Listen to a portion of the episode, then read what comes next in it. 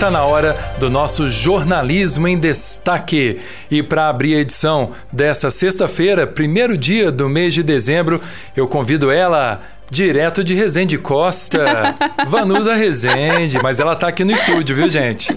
Muito bom, Vanusa Resende, Resende Costa, né? Muita gente me pergunta assim: ah, eu tenho parente em Resende Costa, Fulano Resende é seu parente?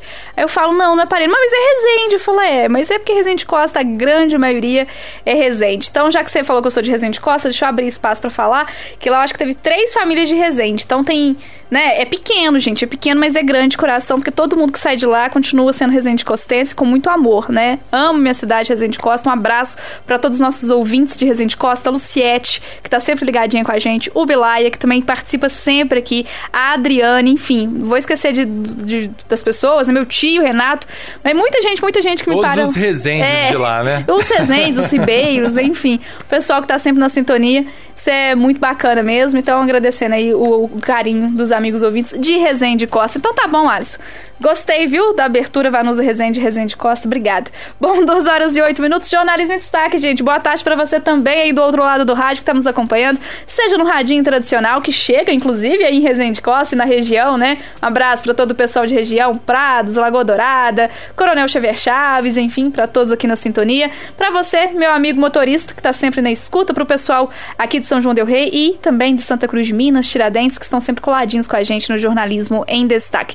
Vamos começar com o nacional. A Isabela fala pra gente que caso de sífilis e de HIV aumentam entre homens jovens. É sempre uma necessidade do cuidado, né, Isa? Boa tarde. Exatamente, Vanus. Ótima tarde para você, para os amigos ouvintes, para o Alisson. Dados do Ministério da Saúde indicam que o país vem registrando queda nos casos de HIV AIDS, mas não entre os homens de 15 a 29 anos. Nessa faixa, Vanus, o índice tem aumentado, como você disse, chegando em 2021, por exemplo, a 53,3% dos infectados de 25 a 29 anos. Os números da pasta também registraram crescimento dos casos de sífilis em homens, mulheres e gestantes. No mês em que se realiza a campanha Dezembro Vermelho, iniciativa de conscientização para a importância da prevenção contra o vírus HIV/AIDS e outras infecções sexualmente transmissíveis, as ISTs, a Sociedade Brasileira de Urologia, alerta que, se não tratadas, essas infecções podem causar lesões nos órgãos genitais, infertilidade, doenças neurológicas e cardiovasculares e até câncer como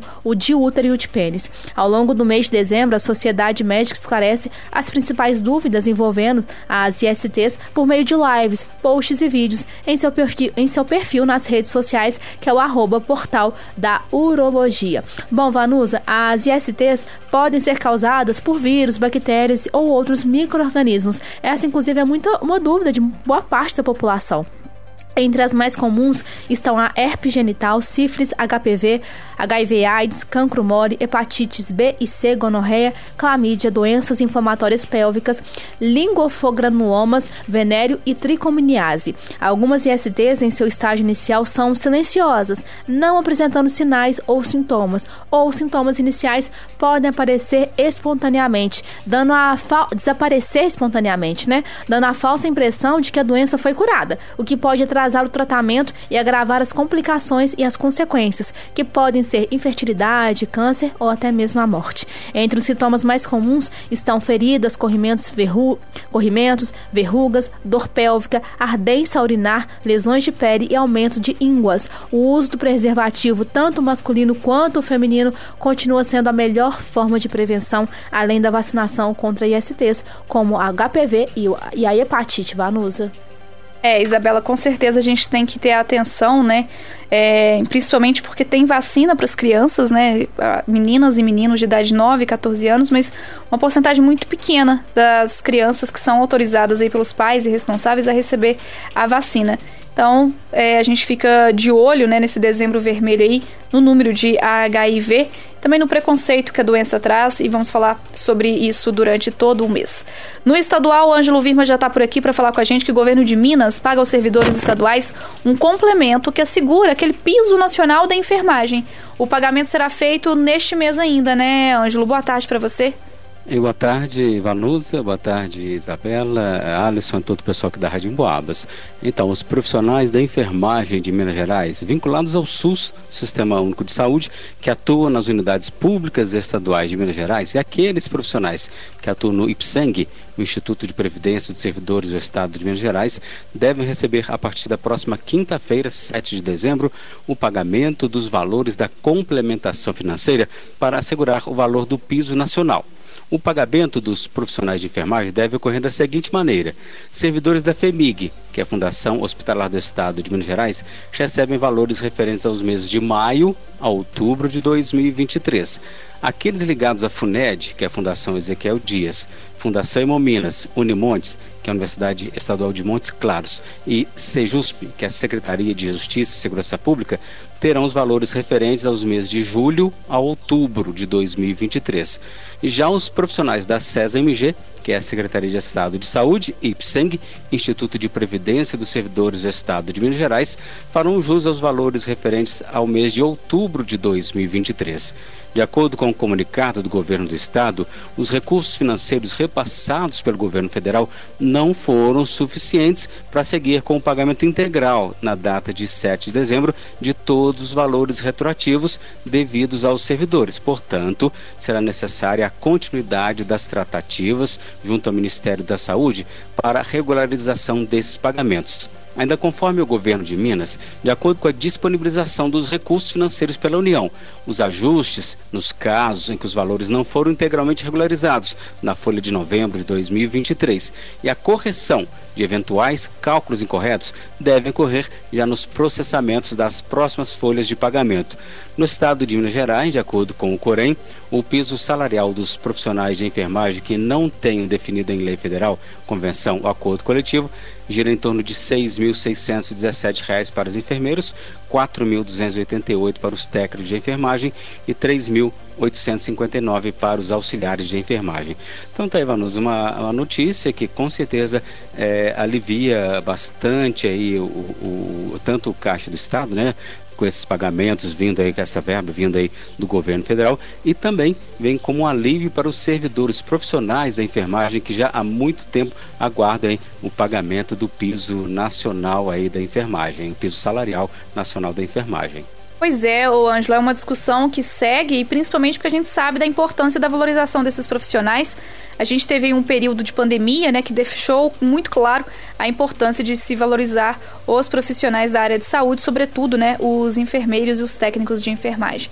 Então, para quem é trabalhador estadual, né, a gente tem a, essa notícia a partir do dia 7. Bom, gente, muitos ouvintes têm procurado aqui a Rádio Emboabas para perguntar: ô, oh, o radar da 31 de março está funcionando ou não? Ontem eu já falei um pouco sobre isso, né? Mas os cinco radares instalados na 31 de março, uma das avenidas que é mais movimentadas aqui de São João Del Rei, ainda não estão funcionando. De acordo com o setor de trânsito, ainda não tem data definida para o início das operações. Eu Vanusa, mas eu acho que está funcionando, porque eu vi piscando lá outro dia. Na verdade, pode ser que você tenha visto mesmo, viu? Não seja só coisa da sua cabeça, não. De acordo com o Valdo, que é um dos responsáveis pelo setor de trânsito aqui do município, pode ser queda de energia. E aí faz ele piscar né? Muita chuva, raios, lâmpadas, enfim, mas não está funcionando, tá? Nenhum radar é, que foi instalado recentemente, ah, nem aquele radar ali da Caeira também, ainda não está funcionando. No, a gente vai acompanhar de perto, né? Claro, sempre que a gente tiver atualizações, a gente fala aqui para você, mas é importante ressaltar que também tem um período, porque tem instalação de placas indicativas, né? Na 31 de março, por exemplo, é, teremos velocidade em quatro dos radares de 30 km, né? E a gente fala quatro radares porque tem aquele radar que pega quem tá indo, né? E que pega quem tá voltando. Então, vamos ter ali três pontos com radares.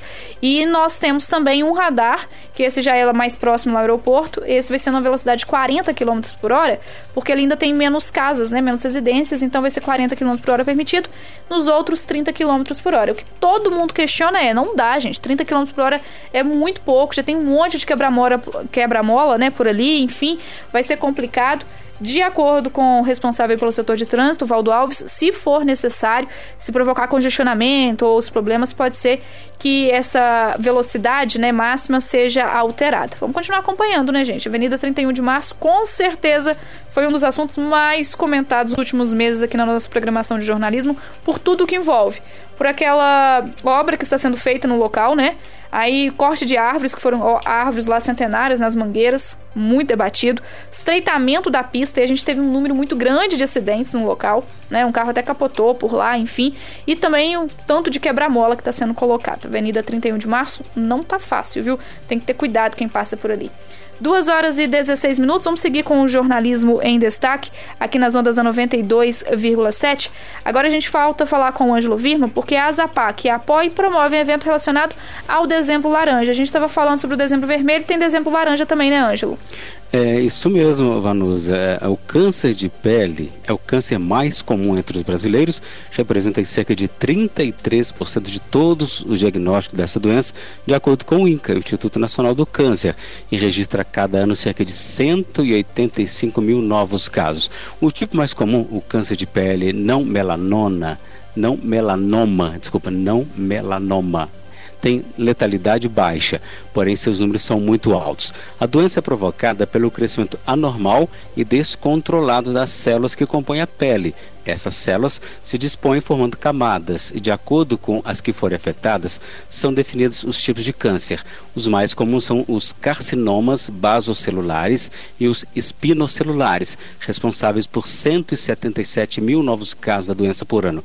Mais raro e letal que os carcinomas, o melanoma é o mais agressivo de câncer de pele e registra mais de 8 mil casos anualmente. Pensando nisso, ou seja, na prevenção do câncer de pele, a Zapac e a Apoy promove a campanha do Dezembro Laranja. É neste sábado, com evento especial, a partir das 9 horas da manhã, na sede da Apoy, com a médica dermatologista, doutora Valéria Junqueira, que irá apresentar uma palestra sobre os cuidados em relação ao câncer de pele. E em seguida, juntamente com alunos de medicina da UFSJ, onde a doutora Valéria Junqueira também leciona, também é professora, oferecerá consultas dermatológicas gratuitas para investigação de de manchas de pele. Então, esse evento será na sede da APOI amanhã, sábado, a partir de 9 da manhã. A APOI é na Avenida Presidente Tancredo Neves, número 483, no centro, próximo ao semáforo próximo ao Coreto, aqui no centro da cidade.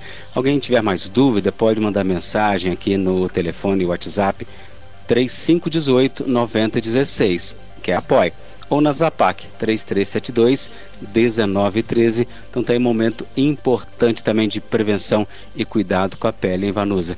Antes de despedir, Vanusa, queria mudar de assunto, voltar rapidamente claro. quando você falava aí nos, nos semáforos né, aqui uhum. da, da 31 de março. Sim. Também um ouvinte, né? Você viu que ele perguntou sobre a abertura ali da, da, da, da, da praça, né? Da, da Leite de Caça, ali da avenida, no canteiro central, onde desce os carros da rua Aureliano Pimentel.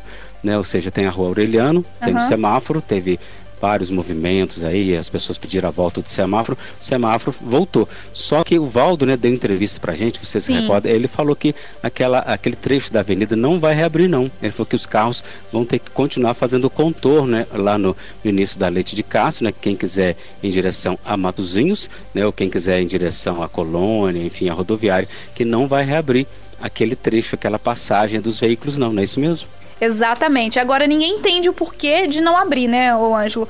E quem circula por lá, por lá sempre fala: ah, não, mas precisava de abrir, enfim, tá fazendo falta. Chuva também, porque a água escoava por ali, né? E agora também tem isso e acaba ficando lá com, com a avenida lotada de água, né?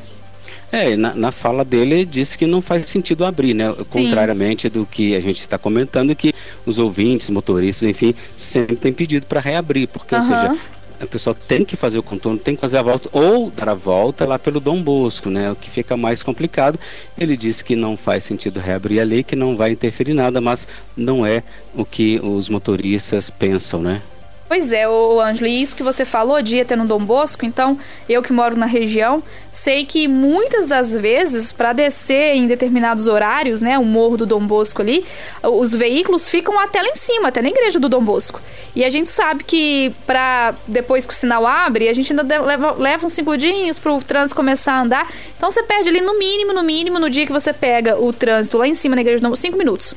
Porque até você conseguir chegar, e tem uns apressadinhos que tentam cortar, é perigoso, justamente porque acumula muita gente também ali no, no, no Morro do Dom Bosco. Outra coisa que chama a atenção, Ângelo, porque a, a, Leite de Castro, ela tá em obra, né? Em uma obra que inclusive já devia ter, ter sido terminada, né? Concluída, mas ainda não foi terminada.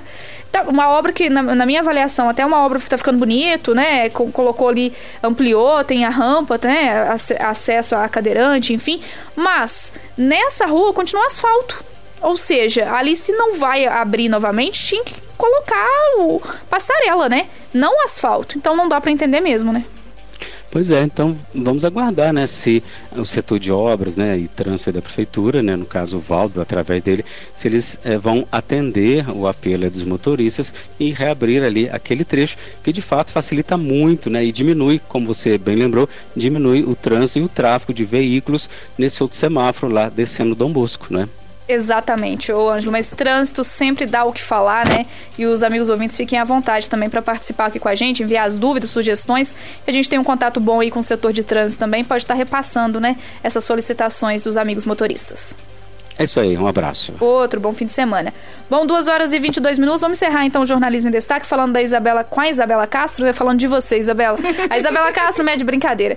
Vamos falar com a Isabela Castro, porque grupos religiosos de São João del Rei realizam campanha de Natal e o pessoal pode contribuir, né, Isa? Exatamente, Vanus. O mês de dezembro é marcado pelas campanhas de Natal realizadas por diferentes instituições. E em São João del Rei, muitas organizações realizam essas iniciativas de forma separada ou em parceria. E esse é o caso dos grupos Juventude Missionária, Vinde e Vede e Guardiões da Aldeia de Maús, da paróquia de Matuzinhos aqui da cidade, que estão realizando uma campanha conjunta com o objetivo de ajudar os mais necessitados. Para a edição desse ano, Vanus, os grupos que pedem que aqueles que podem ajudar doem os seguintes itens: alimentos não perecíveis para montagem de cestas básicas e brinquedos para serem entregues às crianças. Segundo os organizadores, as doações podem ser entregues até o dia 16 de dezembro e podem ser deixadas na Igreja Bom Jesus de Matuzinhos, que está localizada na Praça Senhor Bom Jesus de Matuzinhos, número 309, no bairro de Matuzinhos, ou ainda com os membros dos grupos. O contato com os participantes